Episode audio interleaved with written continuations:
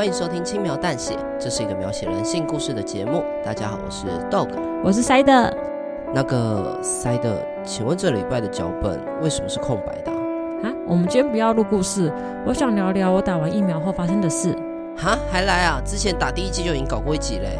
但这次的事件曲折离奇，错综复杂，我一定要跟大家分享。What the fuck？啊，那我们的故事就开始喽。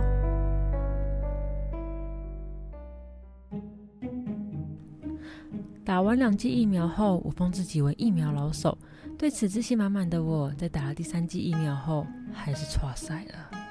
我又再次变成了史莱姆，瘫软在床上整整两天。呃，要是我全身都没有力气。时间不会等人，当了两天废人的我，发现自己的进度严重落后。我喝了两罐魔爪，再加一杯特浓咖啡，让我的咖啡因摄取量直接爆表。但这货真的有用，我像中邪似的疯狂的赶进度，写完作图，写完作图，写完作图，写完作图。我妈看到后还一度想要把我带去收金。总算追回进度的我，为了奖励勤勉的自己，大手笔买了一颗 Coco Kitchen 的泡芙，打算作为当天的点心。到家后，我把泡芙放在冰箱，回到房间继续赶工。想到晚一点就能吃到泡芙，这让我那天的状况好到不行。哎、欸，等等，怎么看都是因为摄取太多咖啡因的缘故吧？先不要打断我啦！三小。哦，四点了。每天下午的四点是我要补充糖分的时刻，不然我可能会因为太久没摄取甜食而死在电脑前。满怀期待的我打开了冰箱。哎、欸，我的泡芙呢？泡芙从冰箱中消失了。甚至连一块饼干屑都没有给我留下。经过我地毯式的搜索，终于在厨房的垃圾桶里找到泡芙的包装纸，上面扭扭舔舌头的图案，像正在嘲讽我是个连自己心爱的食物都守护不了的可悲之人。到底是谁做了那么残忍的事？可恶！我接受挑战，我一定要找到犯人。安西教练有一句名言：现在放弃了。比赛就结束了。那个这句话不是这样用的吧？管他的，我一定要犯人付出代价，赔我十颗泡芙。根本是想傲人请客吧？好，那我们现在进入推理环节。傻眼。冷静下来，仔细思考。我是两点把泡芙放进冰箱，之后再回到房间继续做事情，一直到四点我才又离开房间。所以犯人一定是在这个时间行动的。我只要锁定这个时间没有不在场证明的人就行了。哼，瞧我这个精致的推理，我应该可以称呼自己为现代的福尔摩斯吧？可以的，我的脑海中已经有三名嫌疑犯，去跟他们问个清楚吧。请进。爸，今天下午两点到四点，你在哪里？做了什么？我在房间看电视。刚好有我想看的电影要重播，是吗？看了那么久的电视，都不会想吃点东西吗？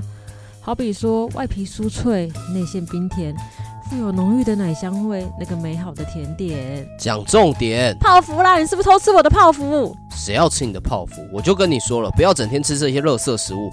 对了，你最近是不是又变胖了？这样会嫁不出去哦。我才没有变胖，那是水肿。我去多杀几泡，那就会变瘦了哈。是吗？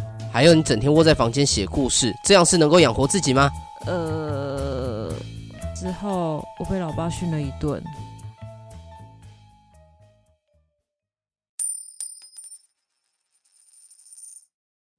可恶！没想到我爸会使出长辈质问之术，还反过来教训了我一顿。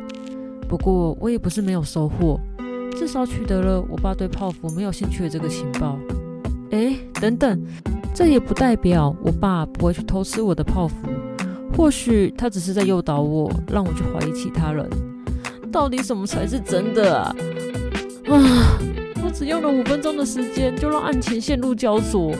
不，不要放弃。人只要放弃思考，就跟家畜没什么两样。冷静下来，仔细思考。对，我目前取得的情报量还不够。我重整了士气，去询问下一个嫌疑犯。那个外表看似无辜可爱，却又极度贪吃的犯人。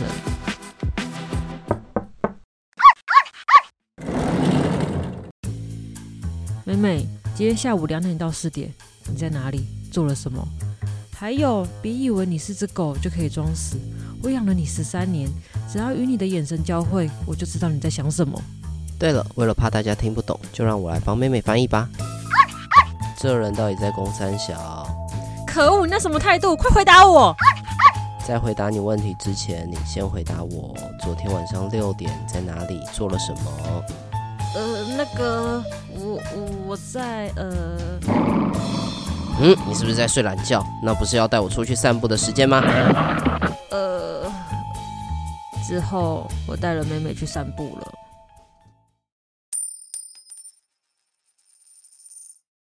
可恶！今天竟然多带妹妹散了一大圈，她的表情有够满足的。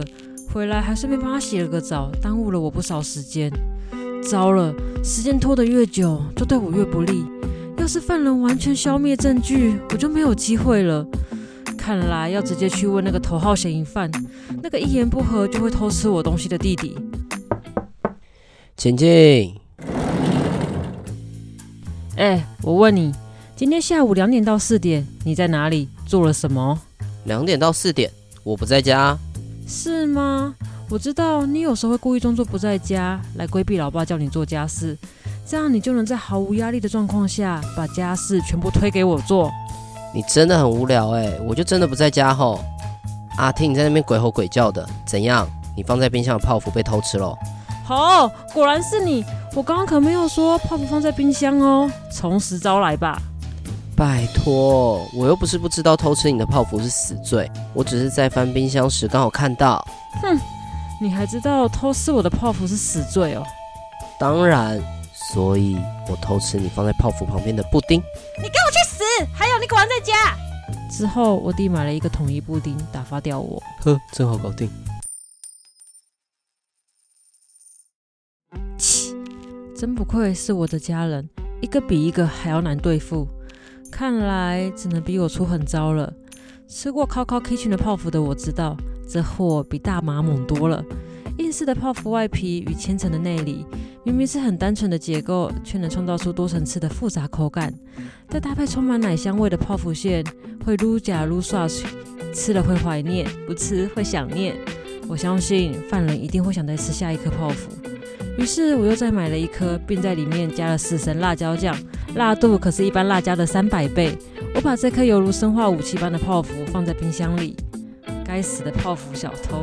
之后我只要看到谁被辣得鼻青脸肿，就是真相大白的时候了。哎、欸，你的笑声有够像 B 级片的反派，这样才有 feel 吼。啊，结果嘞，泡芙有被偷吃吗？哎，泡芙还是不见了。那你有找到犯人吗？没有。家里没有一个人被辣到的感觉，我都不知道是死神辣椒酱没有用，还是买泡芙的这件事情根本是出自于我的幻觉。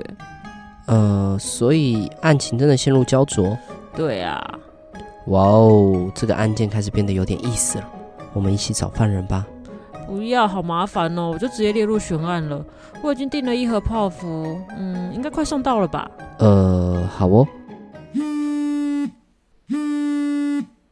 刚好宅配打来了。喂，嗯，我是，你可以先帮我送到管理室吗？管理员会帮我收。哈，你说管理员不在，怎么可能？他因为吃了太辣的东西，食物中毒送医。呃，是其他住户跟你说的哦。呃，好，原来是这样。那我知道了，我现在下去，等我一下哦。哎，豆哥，我下去拿泡芙，你等我一下。呃，好。呃，真是麻烦死了！管理员怎么会突然住院呢？啊？我最近是不是水逆了？塞德，你对管理员住院这件事真的一点头绪都没有吗？我他妈的怎么会知道啦？呃，好哦。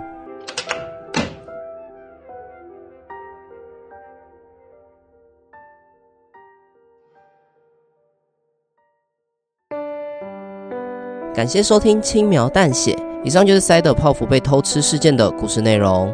哎，塞德，这样算悬案吗？当然算啦，啊，到现在我都还没找到凶手哎。呃，好。本集因为是悬案，所以没有多重结局。如果你喜欢我们的故事，欢迎订阅或在 Apple Podcast 留言区跟我们互动，也可以追踪 FB IG 轻描淡写。里面有很多延伸的小故事哦。那我们就下次见喽，拜拜。拜拜。